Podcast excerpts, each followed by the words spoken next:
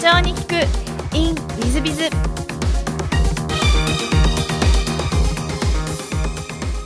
本日の社長に聞く in ウィズはモバイルバリュージャパン株式会社代表取締役の野下様です。まずはご経歴をご紹介させていただきます、えー、東京都ご出身。西武百貨店日本 IBM 三井物産情報通信現 T ガイアにて、えー、デジタル本基地局工事携帯キャラショップ運営代理店構築などなどを従事、えー、その後モバイルバリュージャパン株式会社を創業。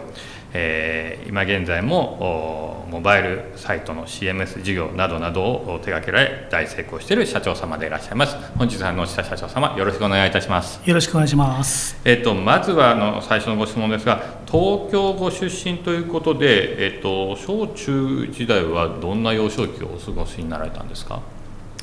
ちはですね実家があの江東区の辰巳というところで、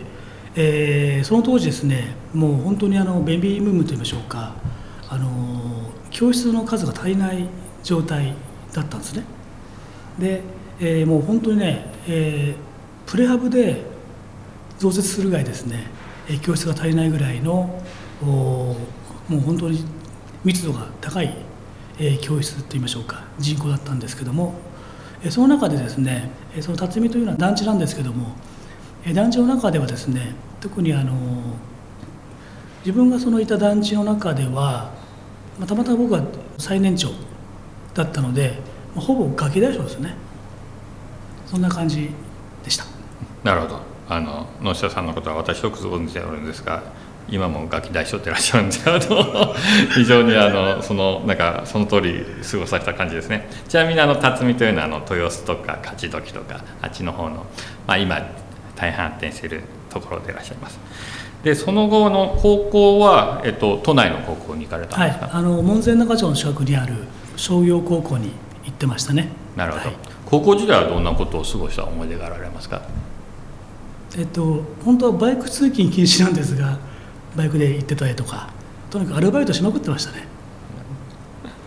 なるほど。あのなんか今の姿もあの思い浮かさせる感じですが、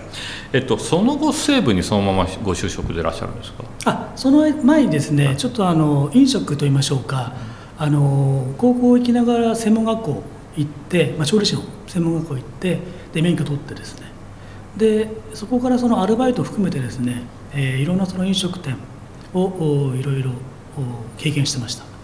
でその後その中でたまたま先輩の同業の人から声かかって、えー、西部にアルバイトで最初行ったんですけど、えー、途中からその店長からですね社員になれと言われて「いいんですか?」って言って社員になっちゃったと。いう感じです。じゃあもともとは調理師とか飲食店とかを目指されてらっしゃったんですか？飲食店のオーナーになろうなんて思ったこともあられたんです思ってたんですがなんかたまたまあのその西部時代の同期、まあ、その研修があるんですけど、えー、その同期からですねあやっぱ同じように言われてでその時に言われたのがですね、えー、自分で店をやるんだったら腕を磨くのもいいんだけど経営じゃないって言われてえ？確かにそうだなと。というところを、まあ、気づかされてうんじゃあちょっとそっちの方を考えてみようかなと。いうところから始まりましたね。うん、あの西武百貨店時代は飲食事業に従事されてたと思うんですがいきなり日本 IBM って随分ちょっと差があるんですがこの間直で西武から IBM なんですか？あ実はその間のおまあうんまあ、裏話じゃないんですけどあってその自分でやろうというふうに決めた時に、えー、まず経営という部分でお金をとにかく稼ぐことを考えたんですね。その時にあの、まあ、いろいろその仲間と一緒に、えー、事業、まあ、事業自体も分かって本当はいないんですけどやろうという時に、えー、たまたまその、まあ、実際は IPM から見た、えー、孫受けみたいな感じでしょうかね。で、えー、そこへ自分たちでそこに行くことにしましてでそこでですね、まあ、それがまず実際のきっかけだったんですが、えー、それからですね結局その、ま、孫なんでその子会社っていうあ下請けです、ね、下請けですね。のところから言われてですね誰かいないか。人がいないかと言われてはいはいと。で人を入れてるうちにですね結構儲かっちゃってですねあこれが事業かと。いうようなところでちょっと目覚めてきた。ようなタイミングでしたね。なるほど、じゃあ飲食から全然違う人を送り出したりするような人材派遣みたいな仕事今で言うとうそうでしょうね。んなるほど。でその後、まあ、あの三井物産情報推進今の T ガヤなんでいわゆる携帯電話屋さんでいらっしゃいますよね。そうです。ね。なんか飲食と派遣事業と携帯電話ちょっとつながりがちょっとこうなんかあんまり見えないんですけどなんでそっちに流れていくようになったというか行くようになったんでしょうか、えーっとその間のまたちょっとドラマがありまして、えー結構調子こいてですね、えー人を入れてたら、えー毎月500万以上儲かっちゃってですねで俺はできるんだと勘違いをしまして。でそこであの、ま、たまたままたあの、えー弁護士さんの方から連絡がありましてある飲食店が買収できるよと。1億何ぼだったかな。で自分はその時持ってたのが、えー8000万ぐらいあってで、ま、周りからお金を借りてそれをあのそのまま振り込んじゃえばその飲食店のオーナーになれたんですがなぜかその時に一緒に住ませてた、まあ、後輩にこれ見よがしいですね旅行カバンにお金を全部突っ込んでそのまま、えー四谷の弁護士に持ってってくれというふうに言って、えー持ってかしたんですね。そのまま消えちゃいましたけどね。えっと1億以上持ってですか？1億2000万だったかな。あじゃあ持ち逃げ持ち逃げされた。んですされましたね。えっとそれは見つかってないんですか？でもその、えっとご両親とかも連絡が取れてるんであとは弁護士に任せてという感じでしたけど、まあ、そこから半年ぐらいですかね。家であのパンツ一丁でずっとこう寝てましたね。なるほど。じゃあやっぱり本当は飲食店をやりたかったと、その時までは。はい、はい。でもその後輩に持ち逃げされて諦めてそうですね。それで T ガイヤですか？いやでそこでまた、えー、とたまたまあの前からこう声かけてた人たちからのある一人からですね、えー IBM の仕事したいという人がいるんだって言ってでまたその元のところに連れてったんですで連れてった時に、えー結局その、まあ、実際今は IBM の仕事ないんだと。でも、えー PPP とか TTT とかよくわかんない言葉を3文字をよく言ってたんででなんか言ってるんですけど僕興味ないんであんまりこうよく聞いてなかったんですけどで結局その彼は断ったんですね。で代わりに僕の方に振ってきて「今何かやってんのか?」って言われて「いや何もやってないですけど」っていう話で「じゃあお前行け」と「まあ何もしてないからいいや、うん、じゃあ行きます」とか言って。言ったのが実は、えー三井物産株式会社 TDP 基地区事務局事務所というところだったんですね。でそこ、まあ、たまたま家も近かったんでで、うん、じゃあ行こうとでそこへ通って行ったところおそこのまあ総責任者がですね、まあ、これもまた家が近くてでそこであのなんかよちょいちょい忘れ物するので届けに行ったりとかで朝迎えに行ったりとかっていうてるややってるうちに「お前うちに来いよ」って言われて「いや僕いや僕なんか」って言いながら「給料なんぼですか?」っていう話を聞きながらですね結局そのままスライドしちゃったという感じでしたね。なるほど。それで携帯を、まあ、売るというか売るのを指導するというかそんな立場もともとはあのそのさっき書いてあった、はい。えー基地局のその場所建てる場所を探すところから入ってるんです、はい。サーベイチームっていうとはい。ころが入ってまして。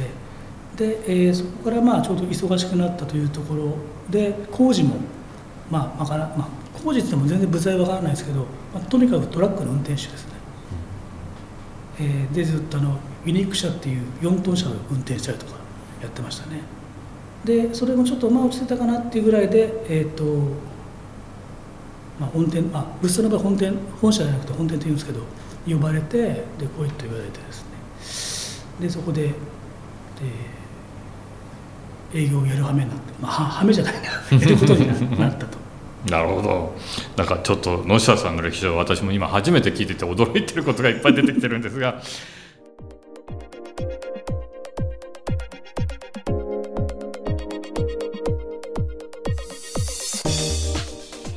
3分コンサルティング w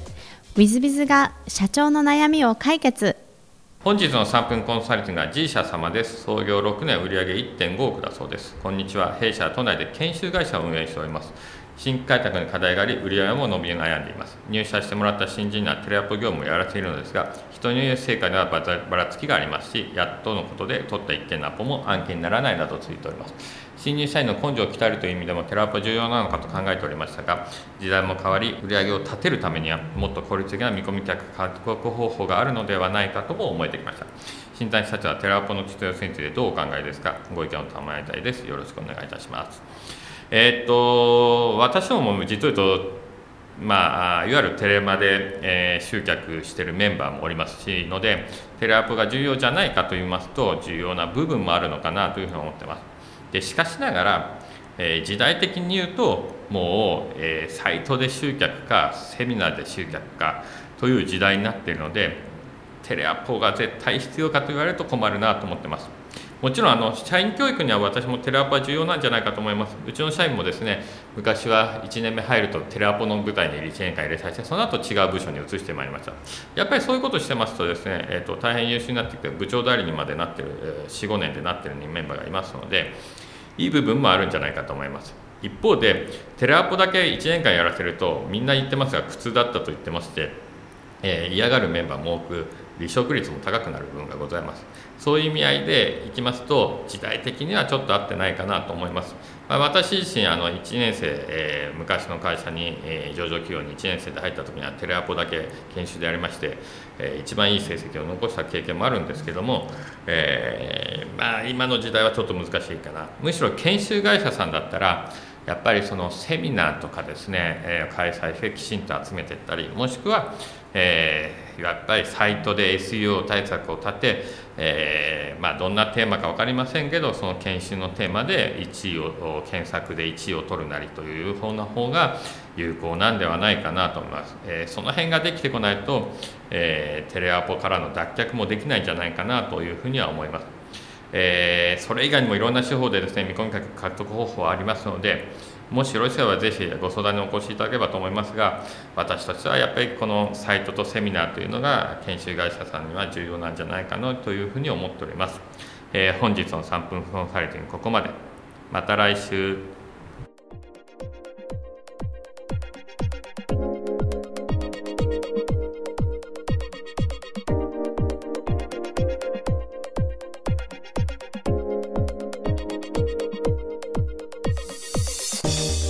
最後までお聞きいただきまして誠にありがとうございました。